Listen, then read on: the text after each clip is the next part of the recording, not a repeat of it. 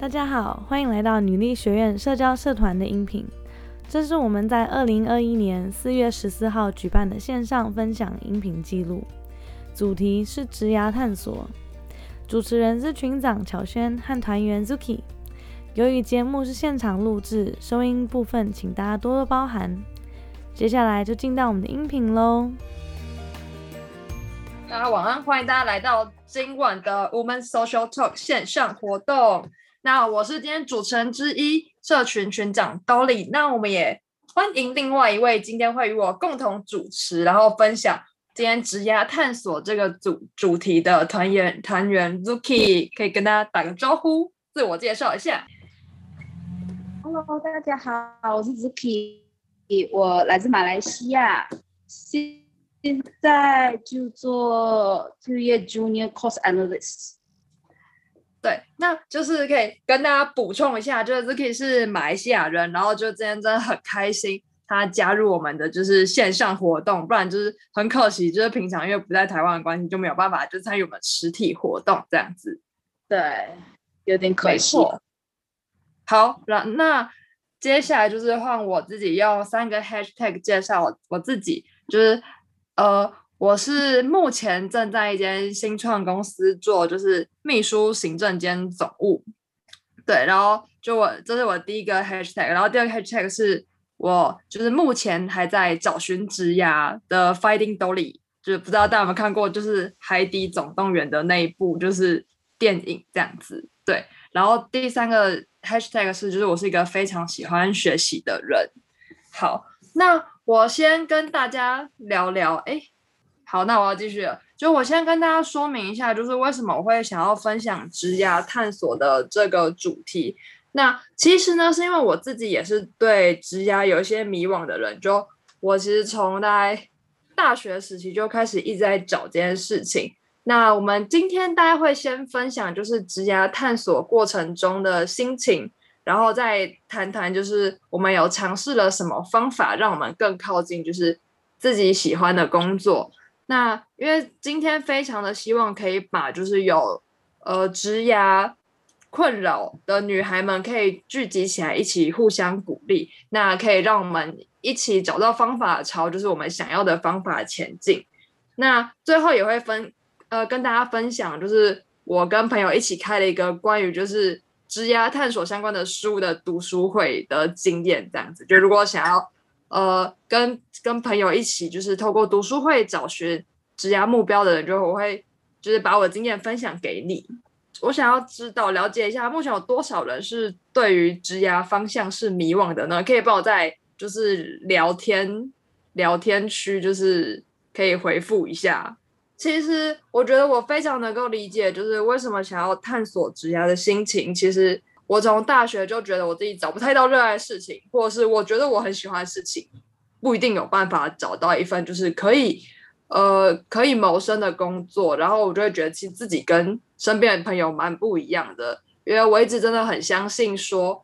出社会之后一天人一天二十四小时有至少三分之一的时间都在工作。那我是相信人可以找到自己有呃热情的事。然后可以在工作中获得成就感，所以其实我也一直在寻找的过程中，那就是希望今天可以把就是这样的心情分享给大家，因为我相信就是也刚回回答我的女孩们，应该也是跟我一样，就很相信自己可以找到一份很喜欢很喜欢的工作，然后过一就是过一个就是很充实的、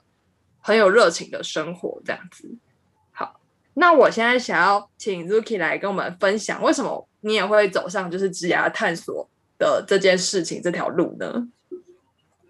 探索嘛，嗯，因为我是比较好动而且很好奇心重的一个女孩，所以我之前有当过服务员、义工，还有一些 event planner，就是应该算是办活动的人嘛？对，我是策划，策划。活动的人，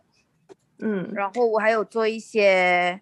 NGO 的一些怎么说，就是也是做策划的，所以这个会让我觉得很有动力，是因为我可以看到，我可以跟别人聊天，聊他的概念，还有一些他们的想法等等，所以这会让我很有动力。但是现在，因为我是做 cost analyst，就是成本分析师，就比较的不能往外跑，你要跟数字玩捉迷藏，所以这个对我来说会有很大很大的差距。所以我现在也就是处于在于放弃或者是留下，但我会给我自己一个时间，就是说在这未来的两个月，我希望尽我可能。找出我的动力在哪里，然后再看看我是否适合这份工作。因为我之前也说了，我是比较喜欢跟别人互动，所以现在是坐在办公室，对我来说可能是有一点折磨。我懂，我其实也是。对，所以我超级的不知道我是该怎么样，因为我的概念就是我希望我是学。一些我没有学到的东西，然后尝试一些，嗯，不要在舒适圈里待太久的那种人。如果他会，因为我认为就是人需要找动力。如果你真的觉得每一份工你都有一些动力的话，你会继续的留在那里。反而在舒适圈太久的话，你会觉得，嗯，我知道这个怎么做，怎么做五分钟就完成的那一种，就是觉得很自傲。所以我觉得想要尝试不同的领域，了解。所以你也是，就是你是从读书时期就开始当过一些志工啊，然后也有做过一些活动计划等等的，就是然后接下来就，哎，你的大学是念什么科系的？我大学是学市场调查，还有那个 marketing，对不对？对，marketing and accounting，对，哦。呃，accounting 市场可能有点行销，然后又搭上会计这样子。对，了解。所以就从前面一直就是办了一些活动，然后到了在大学的时候学了就是呃行销与会计的这门专业，然后现在在做就是成本分析师，是这样子吗？对。那你在念大学的时候有没有什么就是为什么会选择你当初念的那个科系？是因为你有兴趣吗？对，因为 marketing 给我来说，你可以天马行空的做你很想做的事情，只要你的你有证据说这个是能行的，然后你的上司就会觉得，嗯，给你一个 chance，然后你就可以实现你在那个报告里面写的东西。那我是觉得这个是很好玩的一件事，因为你可以自己怎样写，你不需要去实行，实行的是 management，嗯。department，所以你只要把你的 idea 捐出来，就只有这样的。对，这是我觉得 marketing 最吸引我的地方。了解。那你后来为什么会选择就是现在的这份就是成本的呃成做成本分析的工作呢？当时是因为疫情的关系，我就没办法就是去呃面试一些我想要的工作。然后这个成本分析师是因为当时是因为我其实面试是系统行政的，可是他听说他他看到我的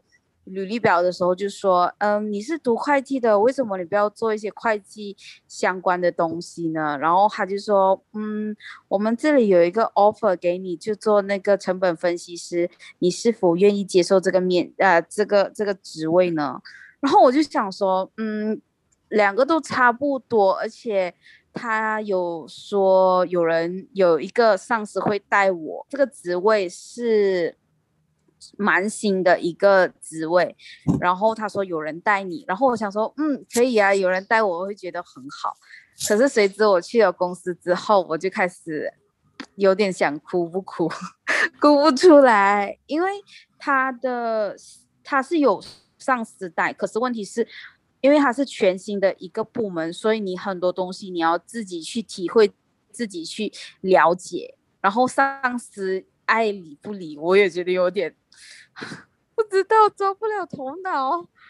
所以我每天都要要求，呃，就是请求一些朋友啊，你你你的公司有没有这种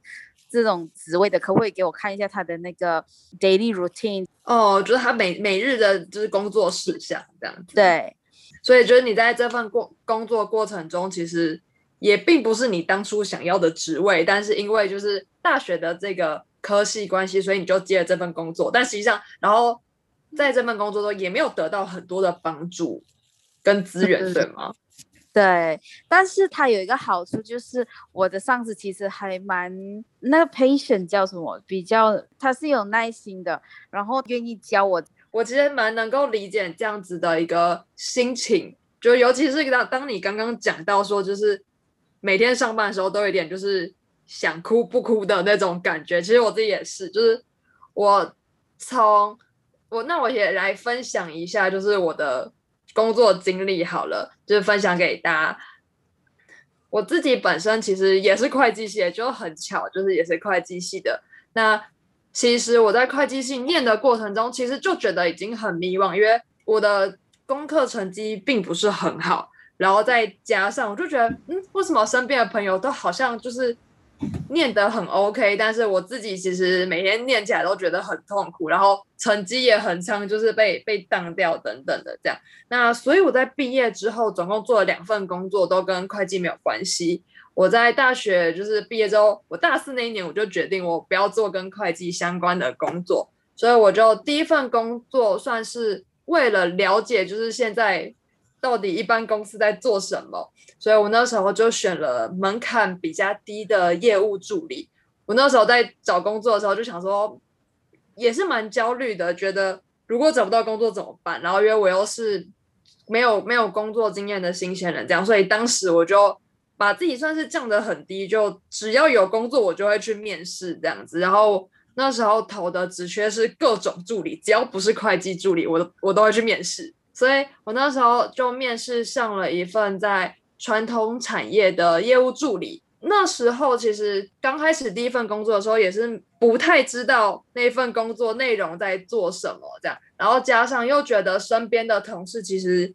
感觉没有很友善，觉得好像问一个问题就会被瞪的那种感觉。所以我自己其实，在第一份工作的时候是也是蛮痛苦的。但是后来大概做了两年之后，就在中间。渐渐的，就是摸索出一些怎么样可以顺利完成工作的方法。但那时候真的很挫折，因为毕业之后真的什什么都不会这样子，然后也不知道自己到底喜欢什么，然后每天 朝九晚五的生活也跟嗯也跟学生时期真的非常不一样。所以那时候我就想说，好，我要换工作，所以我就再换到了下一份我的第二份工作，也就是现在的工作，是从事。新创公司的行政助理，那行政助理的工作，不知道大家有没有有没有有所了解？但是基本上就处理很多的杂事，从各种主管交办到办公室采买，然后主管的行程、借会议室等等这些，就是老板的一些琐事都会落在我身上。因为我本身也是像就是 Zuki 一样，我自己是很喜欢聊天啊、说话，然后办活动、到处跑跑跳跳的人。所以我那时候虽然有一点改善，因为新创产业其实是比较有趣，但我还是觉得好像没有真的是知道我自己是不是就是想要这份工作，或是觉得说其实在这份工作蛮烦躁、蛮焦虑的，因为每天都有很多很琐碎的事情，然后我知道这并不是就是我的个性适合的这样子，所以我就后来。也会也是也是因为这个原因，所以我就想，好，我今年一定要在女力学院，就是找到我有热情的工作，大概就是这个样子。那我在我进入领域学院之后呢，其实也发现了蛮多女孩，就是都也是在寻找的过程中，然后也觉得说，可能今年想要转职啊，或者是想要透过课程中，就是可以再学习到一些对于职涯上面有帮助的事情。所以我接下来。就是要分享一下我今年的，就是职业目标，以及我要怎么样，就是找到我有热情的事情。这个是我等下会介绍，就是我今年，呃，我今年跟朋友一起呃举办读书会的书这样子。那如果可以跟我们分享一下，你今年就是你在心智，就是在年初的心智图上面有，就是在工作方面有写下什么样的目标吗？其实刚开始一月的时候，我是失业的状态，所以我在那里是写说。我要找到我自己的，就首先我要得找到我自己喜欢什么，然后再再寻找那一类的工作。可是相对现在来说，因为得到了这个工作，我觉得我的目标对于这个工作就是希望在这两个。月内能够尽量提高自己的知识吧。如果我的上司评估我会比较好的话，就是他会有那个 performance evaluation 的话，是我是达到我的理想的话，我会继续待在那里。如果没有达到我的预期的话，我会再考虑看看是否要留在这个公司，或者是。离开，因为你已经花了你两个月的时间来精力跟时间去学习一样东西，可是你一直都找不到你想要的方向的话，我觉得我不会浪费时间，我会直接离开，因为自己都不是很上手的话，我觉得没必要会一直留在那个公司。我的目标应该哦，算是还蛮明确吧。了解，所以你现在做这份工作大概多久了？其实这样算起来，快一个月哦，一个月一个月。了解，所以就等，就是接下来两个月可能会有一个，就是呃主管的评估，然后你再决定要不要继续走下去，是吗？其实公司是每个月都会有评估，可是我想希望是在第二个月的时候，我想看一下他的评估是如何，因为。第一个月，我觉得我的评估肯定会很差，所以因为是还在学习嘛，所以我觉得第二个月会比较的准。了解，跟我当初的心情其实蛮像，我就想说，好，那我就在这份工作就是先撑半年好了，看我能学到多少。其实我自己也是，就是蛮。如果被主管称赞等等，我自己其实就会觉得，哦，好像这份工作做的还不错。但也许就是隔天就是可能犯了一个错，或是就是可能被被指责，就会觉得，哎呀，我是不是不适合这份工作？其实，在每天的工作过程中，都会有一点点就是对自己不太有自信，因为也不知道不确定是不是自己真的很喜欢这份工作，所以会觉得说，那是不是我先再撑一段时间，再努力看看这样子。工作的心情其实也是很像的，所以后来我其实就在一直想说，那到底我有什么方法可以找到呃我自己的热情所在？因为我今年的心智图里面最大的目标，其实也是也就是在工作中找到自己一份自己就是有热情的工作。我今天想要分享我在职涯探索上面做过哪些尝试与学习，包括我有就是看了。蛮多文章啊，然后找了一些书籍，然后影片、podcast 等等的，就是等一下会分享一些给大家。如果大家有任何推荐的，也可以在聊天区跟我们分享。好，那我第一个要介绍的是，就是我总共今天会推荐两本书。那第一本书是这个《找到你的为什么》，我先跟大家分享一下，就是这本书的背景。就这本书的作者，其实也是在他的人生非常非常迷惘的时候，然后他度过一段黑呃低潮期。那后来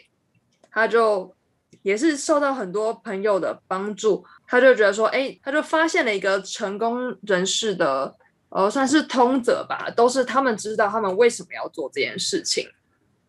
所以他就去开始发现了这件事情之后，他就开始探索自己的为什么。然后也去推广这样的理论，希望世界上所有人都可以找到自己的为什么。所以这本书的书名就是找到你的为什么，然后寻找最值得燃烧自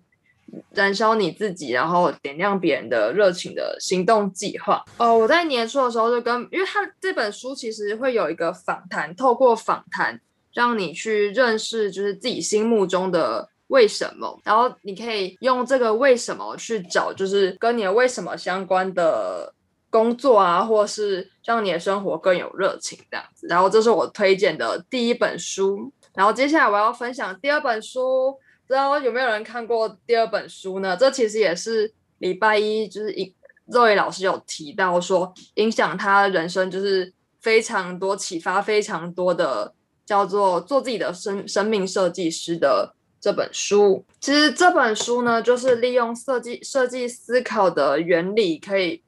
让你设计自己的人生。相信大家应该礼拜一都有听过 Zoe 老师的课程吧？还有呃，老师的课程里面有非蛮甚至蛮详细的介绍，说就是设计思考的五个步骤。然后这本书其实也是非常需要实做的。我自己在第一次看这本书的时候，我其实也觉得呃非常惊讶，觉得原来我透我有可以透过一些有系统的方式去找到我自己的热情所在。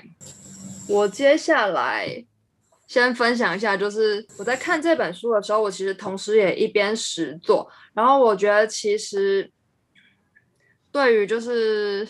找寻职涯探索的这个过程中，是真的非常需要实做的。我会超非常鼓励所有有职涯相关困扰的人，可以是找身边的朋友一起去实做，然后去练习这些书里面的方法。好，那我现在跟大家分享一下，就是我那时候为什么会就是。办了一个找到你的为什么的读书会，因为那时候我看到这本书的时候，这本书其实就说他需要一个人跟你一起访谈，然后我那时候之前一直都找不太到人跟我一起访谈，所以我就鼓起勇气，我在呃女医学院的读书会的赖群组里面就问说，哎有没有人想要跟我一起实做这本书，然后就找到了就是。两位非常好的伙伴跟我一起踏上找到你的为什么的这个路上。那我们读书会的就是方式其实是，就是我们是采用线上读书会，然后我们是安排在每个礼拜天，大家都会有约定好一个进度，然后会彼此督促，就问说：“哎，这礼拜你有达成这个进度了吗？那你有没有什么问题？”然后大家会不会以为就是办读书会是很难的？其实我当初要办读书会的时候也是非常紧张。但我觉得重点就是你要鼓起勇气，就是询问别人说：“哎，你愿不愿意跟我一起办这个读书会？”我觉得第一步就是绝对是要找到找到伙伴，然后第二步就是你看思考一下你想要用线上或是线下的方式进行这个读书会，然后第三步其实就是你可以跟你。伙伴一起讨论就是读书会的进度。我当初也真的很紧张，想说怎么办？怎么办？我要主持这个读书会。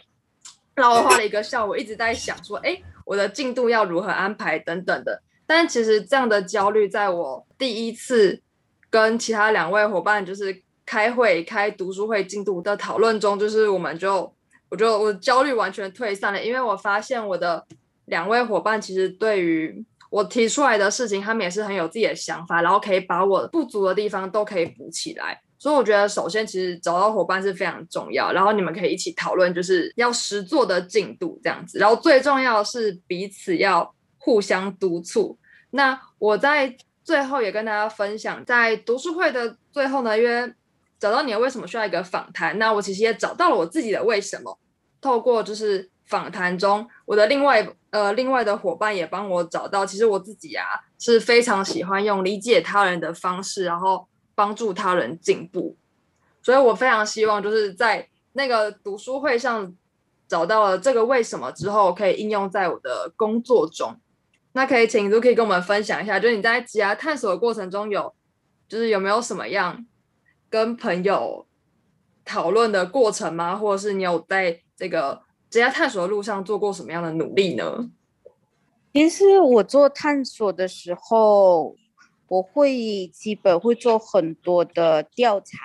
例如可能在一些职业 job hunter 的那个 website 里面看一下，到底这个职位是要做些什么，然后再去了解它是不是符合我的性格，还有我的知识一些来判断。这个工作适不适合我？然后还有一些，还有我可以有时候就是会询问一些朋友啊、家人，对于这个工作你们是有什么看法，或者是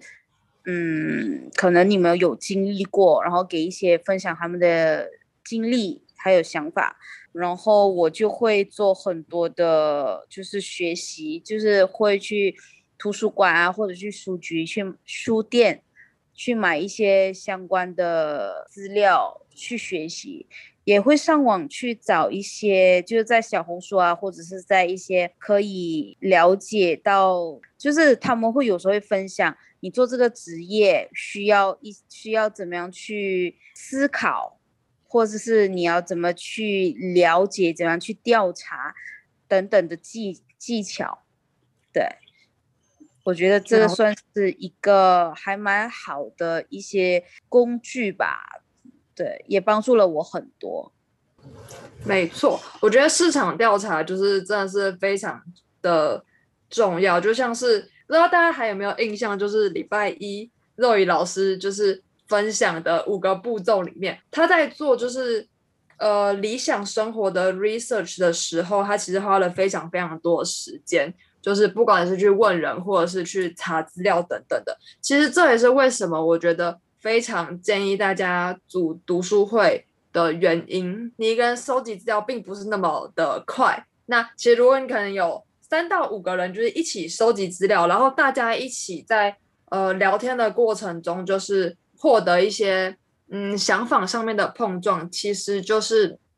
一个非常好收集资料的方式。所以我才会觉得说，如果要实做的话，你觉得不要一个人实做，一定要就是找另外一个就是。朋友，或是找到一起志同道合的人，这样子。那其实说到十座的读书会，我也想到之前雷米有有有提到说他自己有办了一个呃长达八年的理财读书会，然后那个读书会中帮助非常，就是帮助他非常大，这样。所以其实我在这边呢，也想要就是鼓励所有的女孩，就是如果你要想要做一件事情，或者是我我强烈建议，如果你真的。今年把找到职涯或者找到有热情的事情放在你最大的重心跟目标的话，等等，可以在不管是在我们聊天室里面，或是可以在我们的社交社团外群组里面，可以召集伙伴一起来开枝丫探索相关的读书会。因为其实我自己也是从读书会的实作中获得很多，然后我很很建议就是大概是三到五个人左右的这样子的。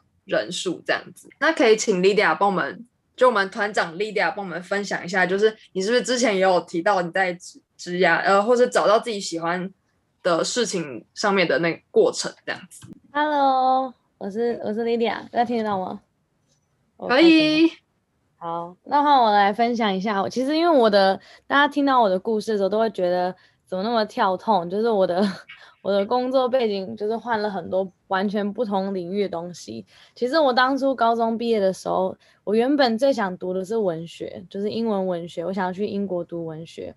然后但是因为那时候因为家庭的一些状况，所以我决定，因为我那时候住荷兰，我就决定待在荷兰。那在荷兰的时候，我那时候想说，那怎么办？在荷兰不可能读英文文学，我就想说，那我就看，我就是直接看高中的成绩，然后问高中的那个。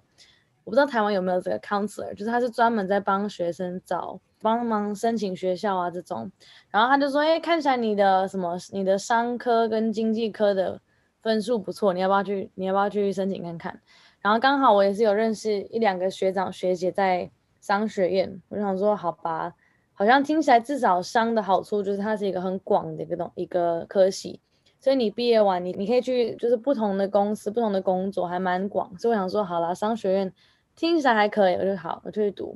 那我读完，我们学校比较好，是三年就读完大学，然后硕士一年就读完，所以我四年就读完所有的，就是大学跟硕士。然后那时候我的硕士是跟是呃跟 Zuki 一样，我读行销。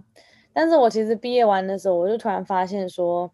我其实很不想要进办公室工作。然后虽然行销是在商里面。比较我觉得比较好玩的一个科目，可是我觉得还是很干的一个科目，就是你还是就是在办公室，然后做很多，你可能要做分析，或是你可能要做广告，这些其实我都不是很有兴趣。所以我那时候还想说怎么办？我要毕业了，我现在已经就是花了四年的时间拿到这个证书，那我现在也不知道干嘛。然后那时候刚好我是去澳洲交换，就是大学呃大学三年级的时候去澳洲交换，因为其实才半年或是一年。你常常会不会把重心放在课业上？因为很常交换的分数不会算在你的 GPA 里面。我想说，我既然来到了澳洲，我应该好好体验就是可能澳洲啊，所以我那时候就想说，那我来看看有哪些社团。那刚好我那时候看到有一个音乐剧的社团，其实我完全对音乐剧一点的了解都没有，然后我也没有参加过任何跟音乐剧有关的东西。但我就好玩，就想说，我就来问问看他们有没有需要帮忙。刚好他们就说，哎，我们家午间助理很缺，我们你可以来当午间助理。我想说，我根本就不知道午间助理是什么东西，但我就答应了。当我去参加之后，我就学到很多，然后我就发现，哇！这个工作好好玩哦，就是很像是制作人的感觉，就是你在帮忙后台，可是你身边有很多很厉害、很有才华的人。所以那时候我，但我硕士毕业的时候，我就在想说，我最快乐的怎么讲？最快乐的社团是什么？那其实我一直以来都很喜欢办活动，然后我那时候记得我就很喜欢那个音乐剧的社团。我就想说，可是我明明读的是商跟行销，我要怎么跳到完全不同的领域？那那时候我做了非常多的研究，其实有点像 Zuki 刚刚讲的，那时候我就是上网查很多，比如说，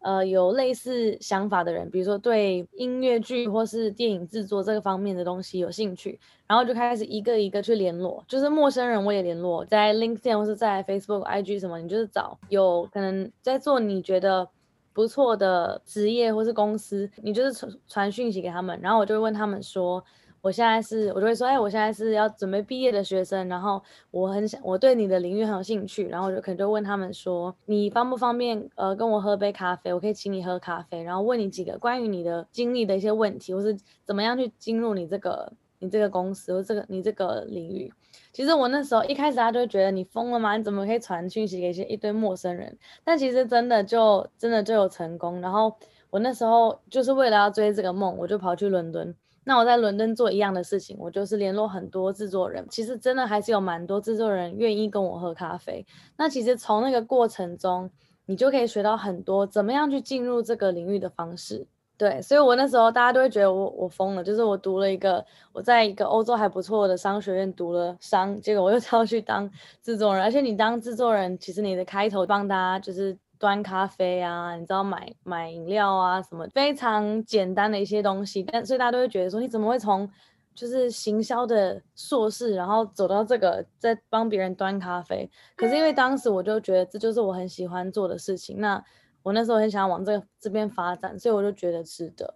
所以我觉得我真的很鼓励大家可以去多。如果你还是学生的话，你还是可以去社团。那如果你不是学生，你还是有其他方法可以去试试看很多不同的活动。像我觉得光是女力学院现在有这么多不同的活动，你可以去参加这么多活动，去理解说，哎，你对哪一个有有兴趣？比如说你发现，我不知道你对运动的东西有兴趣，或是你对形象有兴趣，就是你可以去看看不同的内容，去体验看看。然后，而且我都会鼓励大家去想，你要去想为什么你喜欢这个东西，或是你为什么不喜欢这个东西。像我那时候就是觉得我不喜欢行销的工作，就是因为我不想要每天要绑在同一个地方。那我就会想说，那所以我要找的工作一定是要可以让我到处跑的，或是可能可以有一些弹性的东西，而不是一个在办公室待的待的一个工作。或者你可以去想说，那我那时候为什么想要当制作人或是音乐剧的后台的时候，就是因为我想我喜欢那种很热闹的感觉，然后喜欢那种大家在创造一个艺术的感觉，因为大家在唱歌啊、演戏啊，其实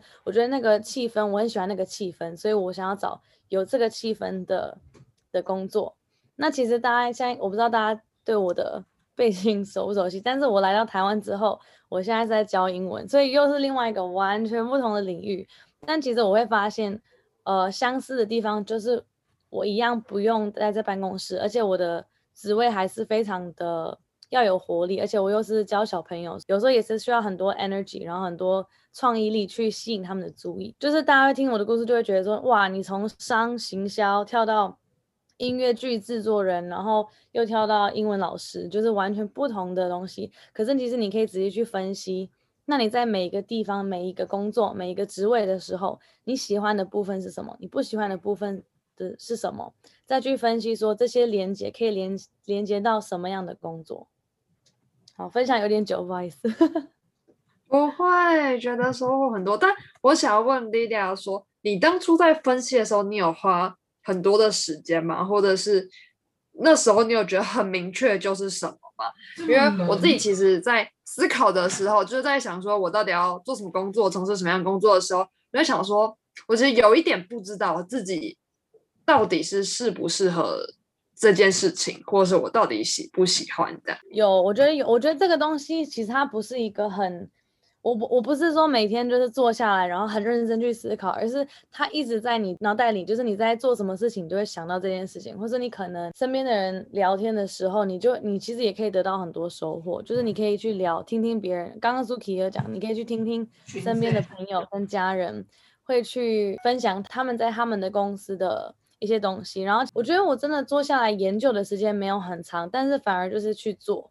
就是如果你觉得哎。我对这个领域有兴趣，你就是去找在这个领域里面的人。而且我觉得现在女力学院很棒，就是我们现在有这么多的人，所以其实如果你对某一个领域有兴趣，搞不好我们女女力学院里面就有这个人，那你就可以去找，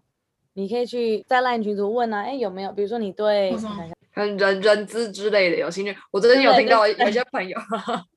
对，你就可以在 LINE 群组问说，哎有没有人是做。HR 的这个部分，那如果有人说，哎，我有，你就可以说，那我可不可以约你喝咖啡？那如果不在台北，你可以约说，哎，可不可以就是线上跟你聊聊天？那你一样可以说，那你下次来台北，或是如果我们在实体活动见面，我再请你喝一杯咖啡，这样。其实大家都很愿意，因为我觉得每一个人都曾经经历过这一段。我觉得我身边很少很少会遇到从就是读大学到大学毕业到工作，完全就是一条路，然后就是。你知道很顺，然后什么都知道，其实这个很少见。我觉得几乎每一个人都会遇到，对。而且我有很多朋友也是，可能毕业后去工作，工作一两年，突然发现不喜欢这个工作，或是不适合。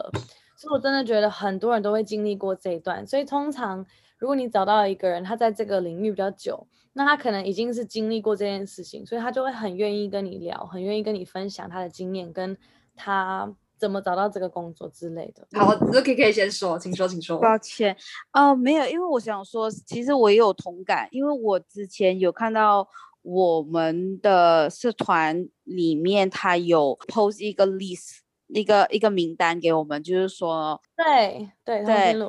然后我就想说，哇，好酷！然后我看到有一个是军队什么队长，然后我跑去问他，哇，我觉得你的职业好酷。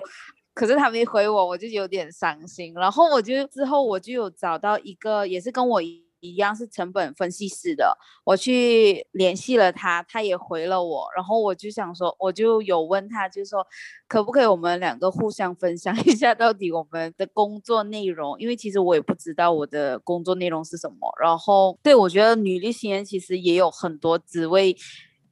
可能会跟你很相似。你如果愿意的话，其实你。愿意问他们，愿意回答你，我觉得真的是一个很好的一个 resources 吧。真的，我那时候看到通讯录的时候，我也就是我在我的那个 po 文里面，我就写说，哎，大家千万不要害羞，就是如果你看到有什么对他在做事情有兴趣的部分，你就真的可以去问。然后，包括我自己也是在女医学院的各种课程上面。呃，或是活动上面，我就逢人就问说，哎，我对我职业有点迷惘，哎，就是你有没有经历过这样子的时刻？然后，或者是那你现在工作在做什么？我对你的一天就是真的蛮好奇的。我觉得就透过这个方式，其实也嗯遇到蛮多人愿意跟我分享哦，他的工作现在在做什么，包括他怎么样找到他自己理想的工作，或者是像上次我遇到一个就是。同学就是女学的同学，他就跟我分享说，他那时候啊，就是也是很想要转职，从就他现之前的职位到人人资的那那个的职位这样子。然后他就说，他他去上了一些课程，然后做了一些探索，然后包括怎么样去投履历，然后找到这份工作。我就觉得哇，原来就是那个找工作或是找到自己理想工作的过程是这个样子的，没错。而且我觉得你可以，大家可以去问问别人，就是他，你知道他们的工作之后，你可以去问，那你为什么喜欢这个工作？你可以去理解，哎，大家喜欢，就是他们找工作的时候是用什么样的动力？对我也有，我也有问过我的我的上司，还有一些我的同事，他们都说，我上司是回答我说，因为他很喜欢做那个 automatic 自动化的那种方自动型的那种改变吧，就是好像你。可以直接按一个钮，你就可以直接 send 去给你要去发给发邮件给你想要发的人，就大概类似就是简单化的。哇，我觉得他们好有，他们已经知道自己的方向在哪里，我觉得这是很酷很酷。然后通过你跟他聊天的时候，你可以大概了解他是喜欢怎么样的一个交流方式，还有就是怎么说，就是了解他人的兴趣，还有多。多少少你会从中也会找到，嗯，这份工作有什么兴趣，可能自己是时间去探索，觉得是否认可这个想法吧。嗯，真的，我觉得很重要。哎，偷偷说，我们在也没有偷偷说，就是我们在聊天室看到，就是有校长说，大家只要问题可以帮忙大家回答耶，我觉得真的是超棒的一个福利。有没有人想要问问题？我帮你解除静音。哎，那我们可以让先让校长。跟大家说几句话吗？因为我真的觉得今天的这个主题是我遇到蛮多人都有有这样子的一个困扰，这样子。我觉得反正目前为止，大家好像最最能做的就是多做点研究。那我觉得其实另外一个就是你就是去做，就是你不要觉得。因为我觉得很多人可能会先看很多书啊，看很多文章，那就会觉得说啊，但是我不确定，我不确定，然后就会害怕，就不敢踏出那一步。那我觉得大家可以还是就踏出去看看，你还是可以去呃体验不同的不同的工作，或者你就试试看，反正顶多最严重你就辞职嘛。如果你发现真的不喜欢，你就是换工作，其实也不是到那么严重。我觉得大家可以多试试看不同的不同的职业。我觉得其实，在换工作的过程中，其实自己会是很害怕的，因为其实我都会，我自己是一个蛮逞强的人，我就会跟自己说，不行，我这份工作一定要撑到一年，即使半年我真的很痛苦，我还是会跟自己说，好，我要撑到一年，我要撑到两年，然后我想要设定一个就是工作的呃目标，就是等我达到之后，我才会觉得说，那我是不是才可以考虑走了？就我觉得，我觉得在换工作的过程中，其实有时候真的会考虑到别人的眼光吧。觉得这其实是我自己现在有一个有一点蛮大的障碍。对啊，莉莉还有什么建议吗？对，有同感。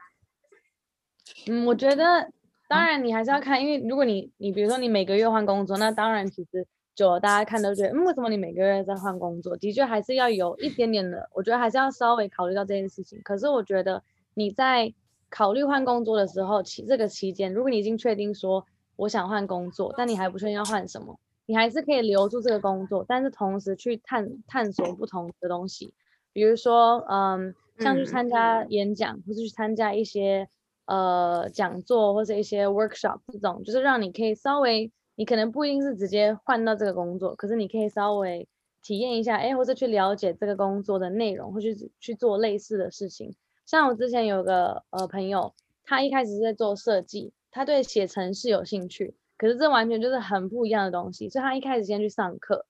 那他去上了几堂课，他就觉得说，哎，我好像真的很喜欢写软体。他比较确定的时候，他才离职掉他设计的那个工作，再去就是认真把写软体学起来。那学完之后，他会变一个工程师吗？对，他就直接变，对，他就变工程师。对，可是他也不是一开始马上就马上就离职工作，然后换写软体。他不是，他是先去上一堂课，然后再去上几堂课，然后就哎，好像真的有兴趣，他才真的换。所以我觉得也不用马上换，只是说嗯可以去找一些方法去体验不同的东西。对，好，哎，在这边呼吁大家，有任何想要问的问题，都可以在。聊天区留留言给我们，我们都可以一起集思广益。或者是如果你现在马上就是想要争到，就是可以一起做女力学院作业的朋友，也可以这样。因为其实我觉得礼拜一作为老师出的那个作业真的蛮难的，就是我觉得是呃很需要一点就是时间自己思考。然后我觉得如果同时我可以找到人跟我一起做这个作业，然后一起督促我做做做这个作业，我觉得其实也是非常棒的一件事情。哦。看到嘉颖说，一直换工作也没有不好，每一工作都会对自己有不同的成长。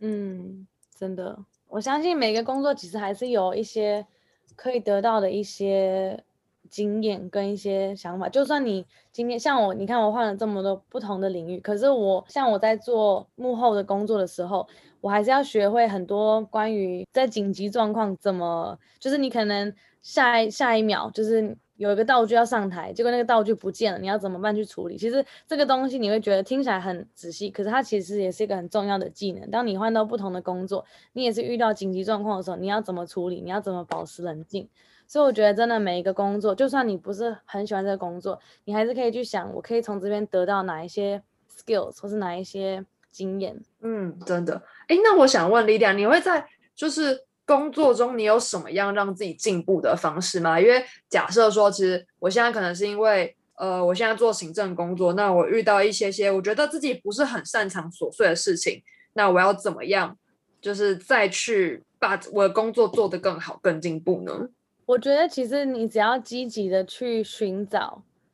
呃，寻找答案的话，其实可你就可以试试看。就是比如说，因为我觉得很常会遇到一个状况是，有一些呃 manager 可能给你一个任务，然后你不知道怎么解解决的时候，你就直接回去说我不会，我不知道。那其实这个时候 manager 就会很困惑，觉得说你这样问我怎么回答？但其实有另外一个方法是，你可以想一些办法，比如说你想。一个一个 Plan A、Plan B、Plan C，然后你再拿去跟他讲说，哎，你觉得哪一个方向比较适合？这样至少他就会觉得说，哦，你有在想怎么解答，但是你可能你可能不确定哪一个方法比较好，但是至少你有给他一些想法。那如果其实搞不好 A、B、C 都不对，但至少他会觉得说，啊，你有在你有在想这个东西，所以我觉得你可以先，我会先从直觉啊，说实在，我会我会靠直觉去思考说。这个问题要怎么样去解决？有时候是问人，你可以问，比如说，如果你身边有可能跟你同一个 team 的人，或者比你呃资深的人，你还是可以问他们他们的想法，或者你可以看，如果他是技术性的问题，其实上网查也搞不好也可以。我觉得可能要看是哪一种问题了，但就是去去试试看，去找一些方法，然后你再去提议说，我有这些，看到校长出现了，有这些想法，那你再去给他，他就会觉得说，哦，至少你有去思考。有什么样的办法？嗯，好耶！有看到校长说可以来帮忙回答，请问可以邀请校长来说？耶，好开心哦！我来乱入各位，就是我刚好偷听大家的一些问题，蛮可爱的，就是蛮可爱的。科科，用职涯规划的角度来说，我觉得你的问题都问得很好，但是我们可以把所有问题都尝试想的不是远一点，而是拉高一个维度。我最近很喜欢跟别人讲那个维度问题，因为哦，刚有人问说换工作是不是好事？可是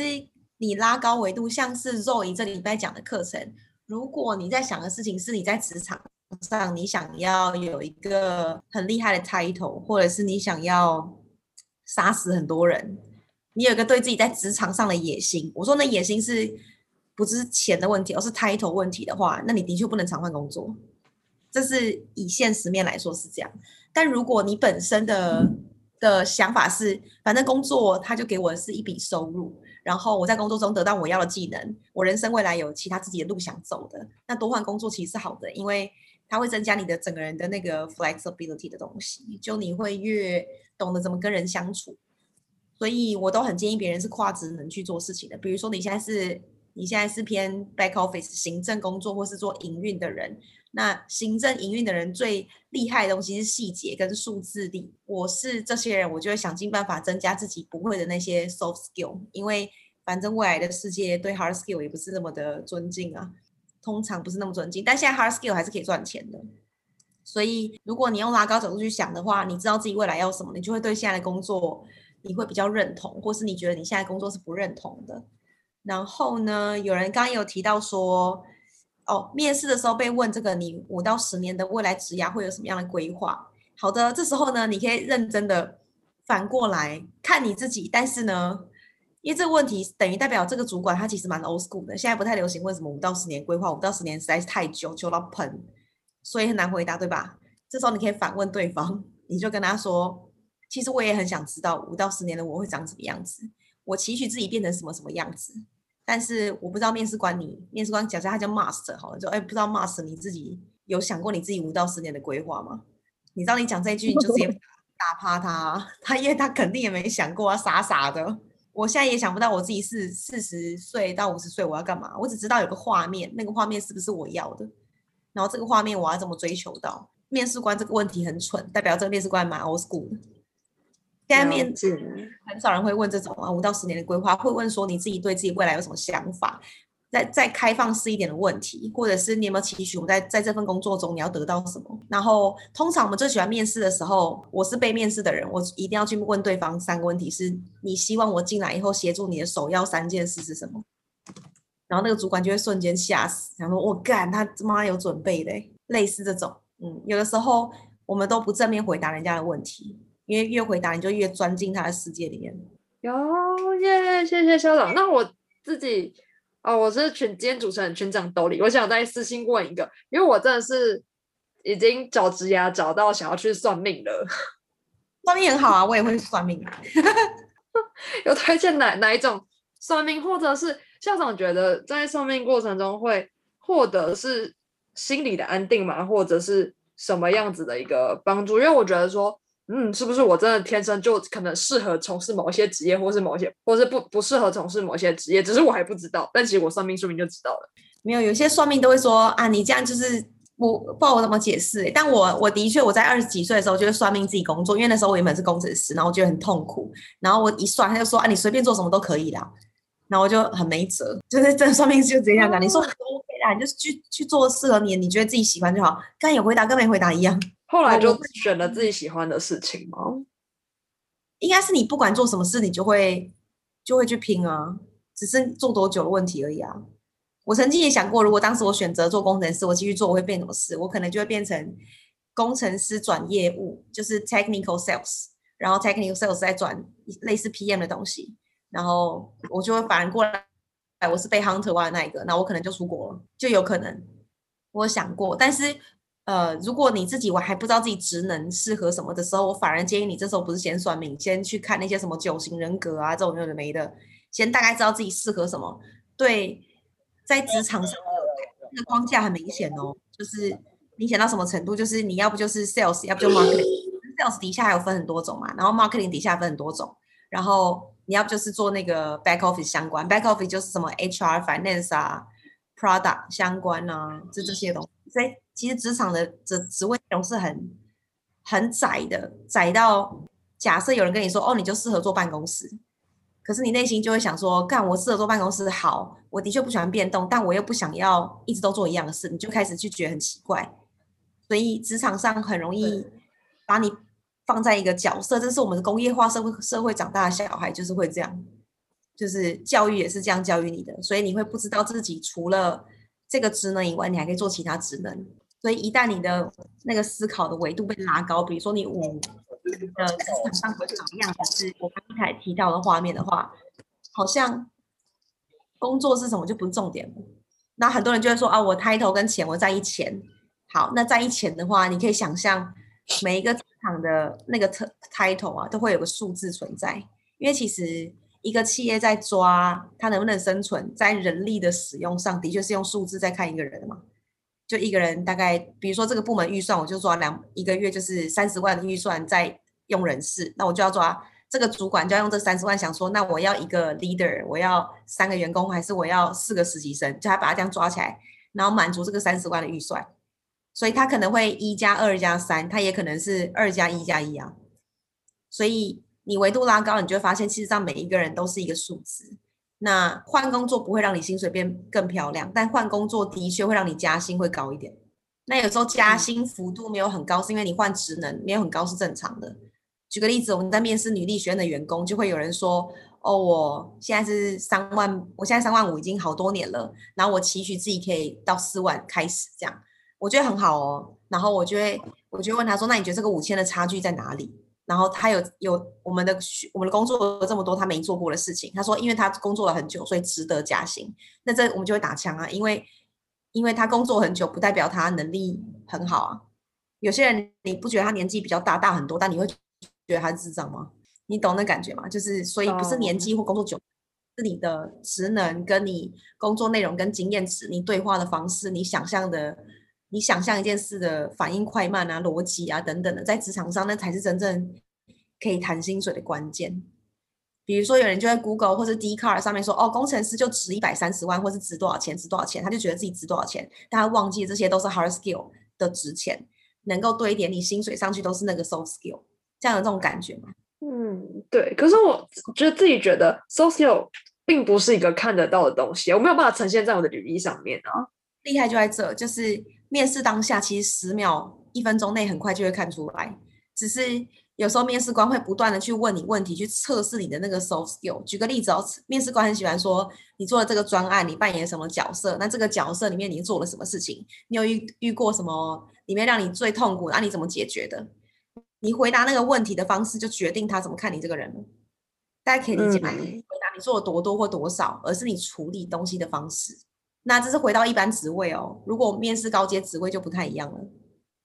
对吧？因为大家的那个履历都写很冠冕堂皇啊，我在进公司待七个月内就完成了什么什么专案，然后搞到自己好像很厉害。然后你再问一句说，那你有碰预算吗？然后立马就说，哦，这个不预算是别人碰的。但这个东西你有在你你这件事情上你扮演的角色以后，你你想象你规划出来的执行者是谁？他立马说，哦，执行有另外别的团队。你就会发现这个人他的能力就是在那个框架里面，嗯，懂的。对对，但是有一些人他没有经验，为什么你还是会用它？就是因为你看得出来，它的那个可塑造的弹性度是高的，它可能被点一次两次，它就不会再犯，而且它会创新很多新的玩意儿。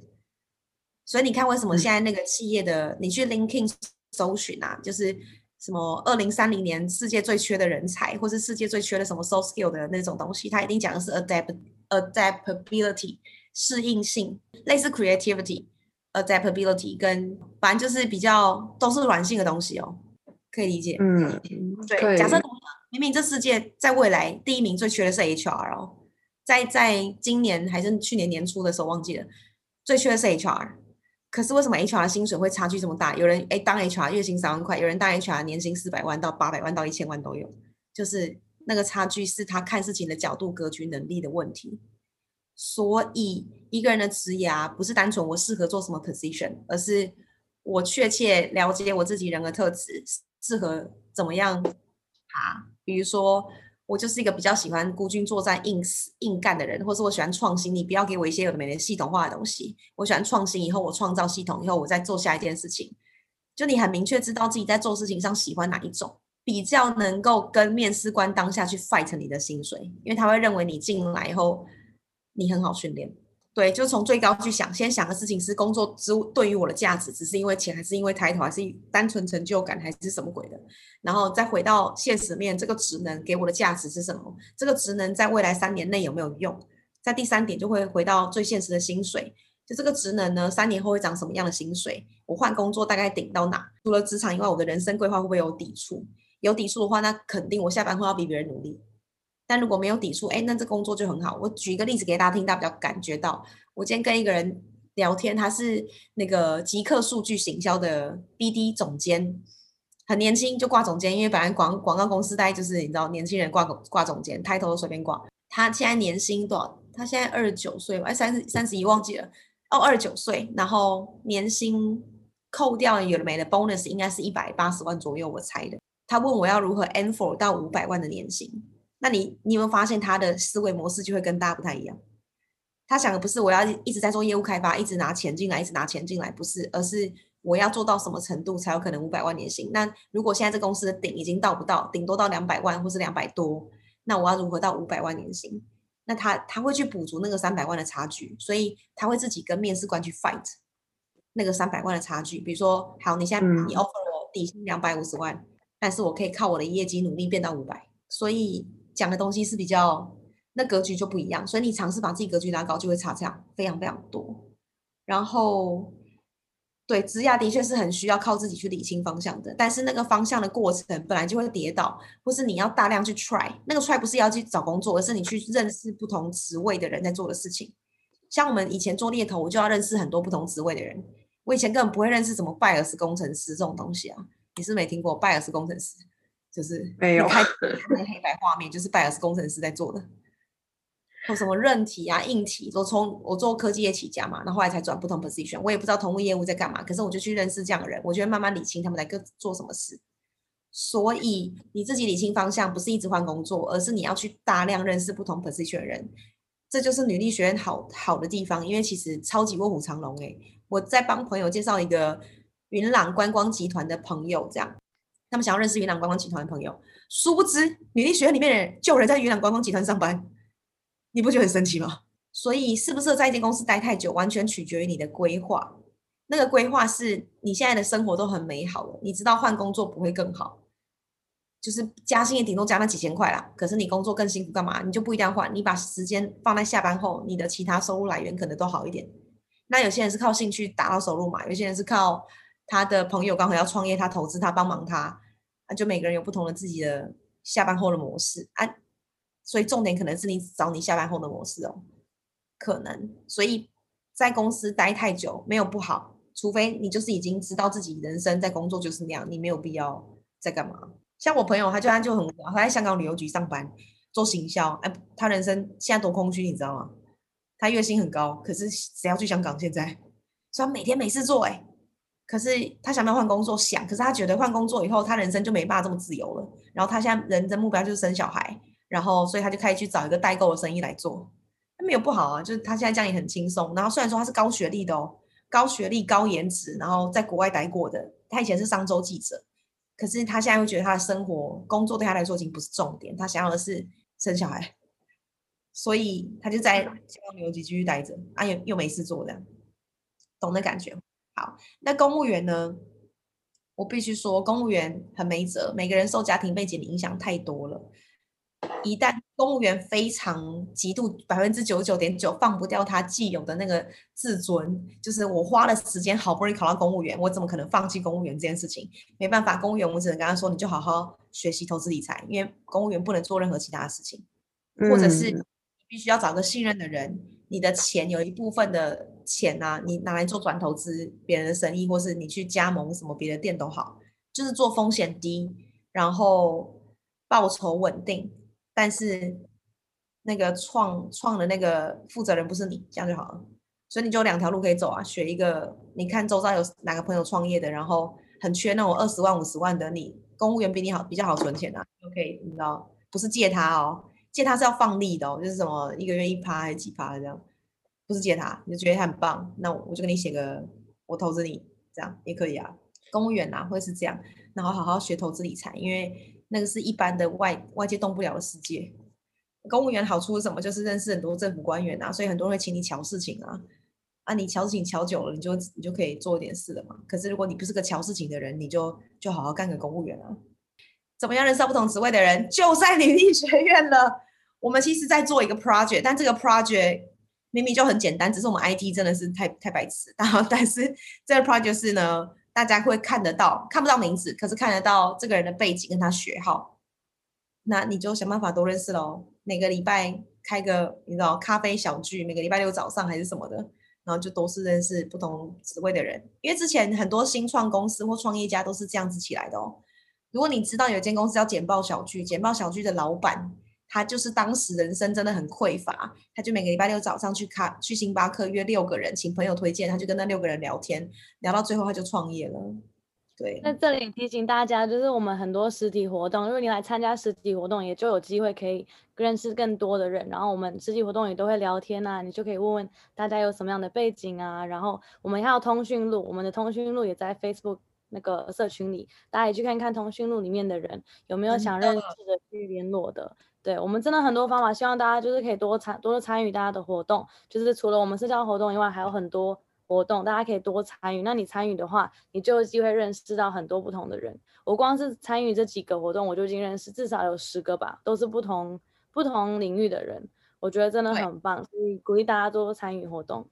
乱入别人的活动，就像今天社交社团，然后我其实知道，然后我就。默默的跟那个小编说，我要默默的乱入，因为社交社团不就是在一个神奇的场合，突然间认识到神奇的人，大概就是这样嘛。所以记得大家多多参与活动，大家辛苦了，谢谢校长辛苦了，谢谢校长，拜拜。好的，我们今天活动也差不多，差不多就到这边，非常感谢大家今天的参与，也希望大家今天有很多的收获哦。那如果有任何想要分享的资讯，都欢迎在我们的脸书社团。的那个留呃讨论区底下留言，好，那我们就活动到这边哦，大家晚安，拜拜。谢谢你今天收听我们女力学院社交团的音频。如果你对我们未来的活动或是未来的音频有兴趣的话，可以追踪一下我们的 IG 账号是 Woman Power Social。希望你今天有得到一些新的收获，也希望大家可以跟我们一起学习如何从我到我们。我们下次见喽！